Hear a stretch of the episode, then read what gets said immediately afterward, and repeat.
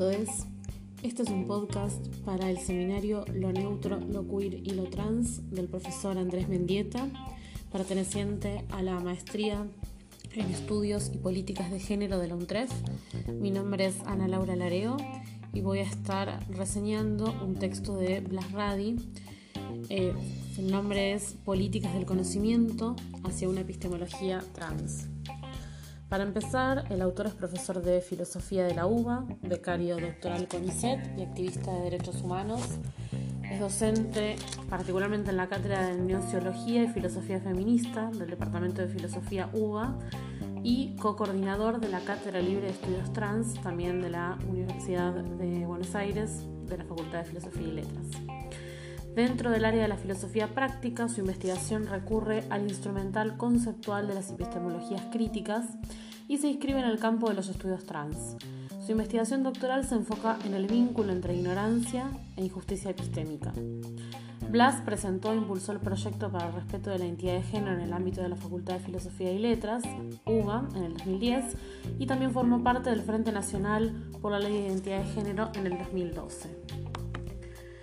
En este artículo se expone principalmente una introducción a lo que son los estudios trans, una reposición parcial y tentativa de las principales críticas dirigidas por investigadores trans a los procesos de construcción del conocimiento y una serie de consideraciones a propósito de la especificidad de los desafíos de la epistemología trans.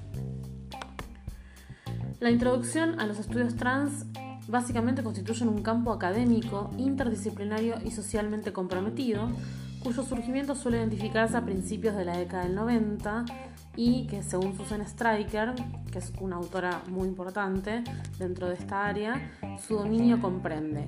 Cualquier cosa que interrumpa, desnaturalice, rearticule y haga visibles los vínculos normativos que generalmente asumimos que existen entre la especificidad biológica del cuerpo humano diferenciado sexualmente, los roles y estatus social. Que se espera de un tipo particular de cuerpo ocupe la relación experimentada subjetivamente entre el sentido generizado de uno mismo y las expectativas sociales de performance de rol del género, y los mecanismos culturales que funcionan para mantener o frustrar configuraciones específicas de la persona generizada. El interés que tienen los especialistas no se concentra meramente en el análisis del fenómeno transexual, sino justamente en las operaciones mediante las cuales esta normatividad se ejecuta y las jerarquías sociales que establece. El hecho de que las personas trans tomen la palabra tras una historia de objetivación académica es considerada la característica fundamental de los estudios trans. Volviendo a Susan Strike, editora de el Transgender Studies Reader, nada sobre nosotros sin nosotros. Esta va a ser una frase realmente con mucho poder simbólico. Eh, básicamente es crear una oportunidad para que los tipos de producción de conocimiento privilegiados y poderosos que se dan en la academia no sean solamente conocimiento objetualizante, lo que podemos llamar conocimiento de, sino que también sea conocimiento con, es decir, conocimiento que emerge de un diálogo que incluya a las personas trans y como interlocutores válidos, no solamente como objeto de estudio o como ha sido históricamente, sino que tengan una validez propia y que además no tenga que ser constantemente reafirmado, que es otro de los problemas que vamos a ver a continuación. La emergencia y el desarrollo de los estudios trans están totalmente atravesados por preocupaciones epistemológicas. ¿Qué dijeron y qué dicen las personas trans con respecto al proceso de producción de conocimiento? Algunas de las principales críticas que se han hecho desde los estudios trans a los procesos de construcción de conocimiento y los productos de ese proceso incluyen factores tales como quién tiene voz, a costa de quién, a través de qué mecanismo y con qué intereses. Es decir, ya no solamente importa qué temas ingresan, digamos, en la academia para estudiar, qué personas ingresan a la academia para estudiar, sino también, perdón, como decía, lo que se empieza a discutir es también de qué forma se va a poder construir conocimiento y obviamente se sigue cuestionando quiénes son las personas que pueden llegar, de qué forma se establece qué temas se pueden trabajar, cómo se tratan esos temas, con qué sesgos, etc. Distintos investigadores trans han cuestionado que la inclusión teórica de las personas trans en el proceso de producción de conocimiento no las reconoce como portadoras de ningún saber relevante, sino como objetos e instrumentos de análisis. La mera objetificación resulta de la conjunción de la objetificación y la descalificación epistémica. Se configura una relación de dependencia epistémica a partir de la cual los cuerpos, las sexualidades y los géneros de las personas trans son convertidos en asuntos cuya credibilidad requiere de la apelación a distintas autoridades intelectuales. Entonces devienen meros objetos de análisis. Básicamente es lo que veníamos diciendo, que uno de los grandes problemas es cuando no existe, por ejemplo, el especialista trans, o sea, las personas trans que se han formado para trabajar en la academia, que son investigadores, docentes, etcétera, tienen que, incluso para producir ese tipo de conocimiento, validarse de una forma que las personas cis no debemos hacer. Lo mismo que incluso las personas trans eh, muchas veces tienen que validar su propio testimonio, ni siquiera solamente construcción de conocimiento, sino un testimonio sobre su propia opinión o su propia vivencia o su propia realidad en su cuerpo, también necesita ser validado por lo que llamamos los especialistas, que en general lo primero que son es personas cis, muchas veces también heterosexuales, y que son los que van a validar que lo que está diciendo esa persona, digamos, entre comillas, está bien, para decirlo de forma coloquial. Eh, por esto es que se hacen tantas investigaciones de distintos campos, pero que tocan este, temáticas de vida, eh, experiencias o cuerpos trans en los cuales constantemente necesitamos digamos, el reaseguro o que alguien que, entre comillas, sí sepa, valide lo que se está diciendo.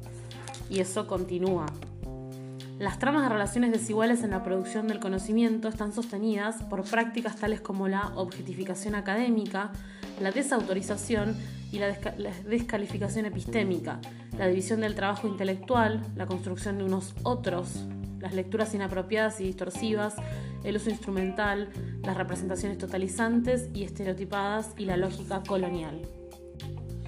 Con esto nos estamos refiriendo a distintos tipos de situaciones que todo el tiempo se le infligen a la comunidad trans travesti, que tienen que ver con desde la producción eh, en su nombre, pero sin trabajar como pares con, ellos, hasta la producción en la cual el conocimiento siempre está validado por personas cis, entre comillas especialistas. Eh, después otra de las cosas que es muy común que también denuncia tanto como el autor Blas Radi como otros autores, eh, como por ejemplo Violeta Alegre, Alba Rueda, Mauro Cabral, Em, que constantemente han denunciado lo que es el extractivismo académico, en el cual muchas veces se va a las distintas comunidades, se obtiene, digamos, eh, el conocimiento, los testimonios o lo que el investigador necesite y en ningún momento se pregunta qué es lo que esa comunidad necesitaría que el investigador devuelva o, o lleve. Puede ser desde, no sé, la proyección o que se escuchen sus voces o algún tipo de necesidad económica, digo, pueden ser un montón de distintas cosas, pero usualmente hay una utilización. Eh, voy, obtengo lo que necesito, produzco los papers, las tesis, etc. Y luego sigo mi camino de investigación, teniendo mis premios, teniendo un lugar y una voz reconocida y escuchada y me convierto en especialista de ese tema sin que esas personas se beneficien en absoluto de nada de lo que yo estoy haciendo, lo cual es especialmente grave cuando es una comunidad que además sufre muchísimas violencias, que no tiene acceso a derechos básicos como vivienda, educación, trabajo, con una expectativa de vida en Argentina de 35 años que hacen que sea aún más grave esta utilización desde la academia, ¿verdad? Eh, luego tenemos todos los casos que enumeramos previamente, que también en lenguaje coloquial refieren a distintos tipos de violencia testimonial o epistémica, que tiene que ver con esto que decíamos antes, de que su testimonio no valga simplemente por ser personas trans y que necesitan ser validadas por otros. Eh, después, en el caso de violencia epistémica, nos referimos puntualmente a la falta de investigación y de producción sobre determinados temas y en manos de determinadas personas. Eh, la división del trabajo intelectual eh, se expresa en el carácter de las contribuciones posibles, dice Raun. Esta cita dice puntualmente, las personas trans producen testimonios autobiográficos, mientras que la interpretación se reserva a otras personas que examinan esas narrativas con afán sospechante, que es exactamente lo que decíamos previamente. Constantemente hay una necesidad de que el valor y el análisis va a estar en, manos de otra persona, como que pareciera que lo máximo a lo que puede aspirar esa persona trans es ser testimonio o objeto de estudio, no a ser el sujeto y mucho menos el autor. Acá lo que claramente se expone, lo que muestra el autor y los otros autores que vamos eh, nombrando de ese texto, lo que muestran es cómo estas relaciones desiguales también van a suponer otras prácticas epistémicas de construcción de un otro, la definición de un grupo, como grupo de pertenencia en contraste con otro, implícitamente excluido o inferior, mejor dicho, y inferior. Es decir, hay nosotros y hay ellos, muy marcados en los textos, que facilitan estos procesos de desidentificación y ese nosotros incluye a quien escribe y a sus potenciales lectores. Blas también habla de lo que es el uso instrumental, que también va en la misma lógica de lo que es el extractivismo perdón, eh, académico, que tiene que ver con esto de usar para un fin que en realidad de alguna manera le resulta ajeno a esas personas trans. Luego se habla también sobre algunos paradigmas dominantes. Acá puntualmente tenemos una cita de Bletcher del 2009 que habla de paradigmas sobre transexualidad. Sus representaciones totalizantes y estereotipadas se han mostrado incapaces de registrar cabalmente la diversidad de identidades y experiencias trans y han resultado en instrumentos de desprecio y exclusión. El paradigma biomédico del cuerpo equivocado invalida las identidades de las personas que están satisfechas con su cuerpo y no tienen interés en modificarlo. El paradigma antibinarista, que tiende a marginar a quienes se posicionan frente del binario. Acá se trabaja con algunas de las cuestiones más actuales de los debates, me parece, eh, sobre cuerpos e identidades trans. El paradigma biomédico es el que usualmente se utiliza de forma jurídica también, en muchos casos, para acceder a determinados tratamientos hormonales, por ejemplo, cirugías, etc. Todavía se tiene que eh, pasar por, de nuevo, la voz autorizada de un médico, por ejemplo, que en este caso, o muchas veces psiquiatras, donde se diga o se establezca la, disforia de género, por ejemplo, que es la forma de decir que estás en un cuerpo equivocado o que tu cuerpo no coincide con tu mente. En el caso del paradigma antibinarista también es un debate muy actual porque porque hay personas trans que se consideran dentro del binaria y otras por fuera y muchas veces, bueno, la discusión está en qué es lo que se espera de las personas trans al respecto. Mi opinión personal, totalmente personal, es que cada uno tiene que poder vivir su experiencia con su identidad, ya sea cis o trans, digamos, de la forma más individual posible, porque es algo muy íntimo de cada persona. Y no creo que una persona, por seguir más un estereotipo de género, sea más o menos válida Tampoco creo que una persona por tener una expresión de género o una performance de género distinta o por fuera del binario eh, sea menos o su identidad valga menos. ¿no? Me parece que lo más importante es, es eso, no volverlo algo peyorativo y no hacer una jerarquización. Y me parecía muy importante, yendo más a lo que son los enfoques propositivos, pensar en las sugerencias que hacen muchos autores de los estudios trans para pensar cómo las personas cis podemos producir dentro de ese campo sin caer en ninguna de estas distintas este, formas que están denunciando. Y me parece que es muy interesante para poder aprender y repensar nuestras prácticas y la forma en que investigamos sobre distintos temas, en este caso siendo personas cis, pero en cualquier caso en el cual estudiemos una comunidad eh, en la cual no somos parte, que tiene determinadas violencias y opresiones que nosotras no vivimos, entonces, que justamente tenemos privilegios opuestos, entonces me parece muy importante. Acá él personalmente va a citar a Jacob Hale, que presenta, por ejemplo, 15 reglas sugeridas para no transexuales que escriban sobre transexuales, transexualidad, transexualismo a trans que es del año 97, y después también habla de Vivian Namaste, del 2009, que propone también una serie de principios que deben guiar las investigaciones para transformar una historia de violencia epistémica. Hale apunta, dice, acérquense a su tema con un sentido de humildad. Ustedes no son los expertos acerca de los transexuales, la transexualidad, el transexualismo o lo trans. Los transexuales son los especialistas. Interroguen su propia posición como sujetos. No borren nuestras voces, no nos totalicen, no citen a críticamente expertos, entre comillas, no transexuales. Y Namaste ofrece cuatro principios. El primero, la necesidad de desarrollar investigaciones empíricas cuidadosas. El segundo, la demanda de demostrar que el conocimiento producido será útil para las comunidades investigadas.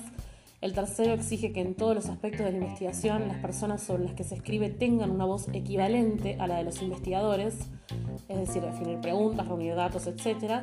Y la cuarta es el derecho a la propiedad. Establece el derecho de la comunidad a preservar su conocimiento en secreto. Lo que se está buscando con esto es contrarrestar la marginación epistémica de las personas trans, haciendo lugar al reconocimiento de su subjetividad y su agencia epistémica y llamando a que los investigadores expliciten su situación dentro de la investigación. El conocimiento situado ofrece una perspectiva que no promete ni aspira a la trascendencia ni abarcarlo todo desde ningún lugar, sino que asume la responsabilidad de explicitar sus propias coordenadas.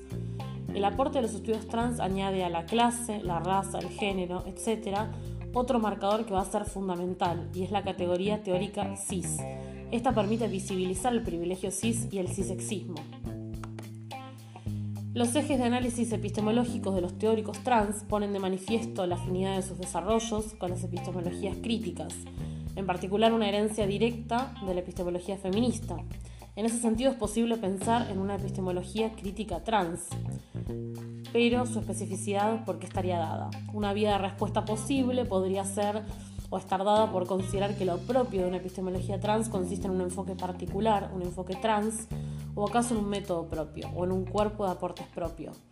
Blas Radi cree que estas alternativas ofrecen recursos más fructíferos para demarcar el campo de la epistemología trans y también para pensar su relación con otras epistemologías. En fin, creo que el aporte que hace Blas Radi con este texto es muy importante dentro del campo en general de estudios, pero particularmente en Argentina, que hay un desarrollo incipiente pero fuerte, que obviamente tiene que ver con la accesibilidad de las personas trans a poder estudiar, a poder tener estudios superiores, a poder luego tener un, lugar dentro de, la academia, de las carreras. Eh, realmente creo que todos los obstáculos que se van encontrando son parte del por qué hoy en día hay pocos teóricos y teóricas y teóriques eh, trans y me parece muy valioso me parece objetivamente muy valioso porque creo que nos puede servir a todos, tantas personas cis o trans, para poder pensar nuestras investigaciones, para replantearnos en qué espacios estamos investigando, eh, para replantearnos qué voces llegan, qué personas llegan y qué hacemos, además de qué forma construimos ese conocimiento. E incluso como persona cis me parece súper valioso poder eh, pensar con, guías más puntuales de qué forma podemos investigar estos temas que, que nos pueden interesar, pero que necesariamente tenemos que poder hacerle justicia. Así que bueno, muchas gracias por haber escuchado hasta acá.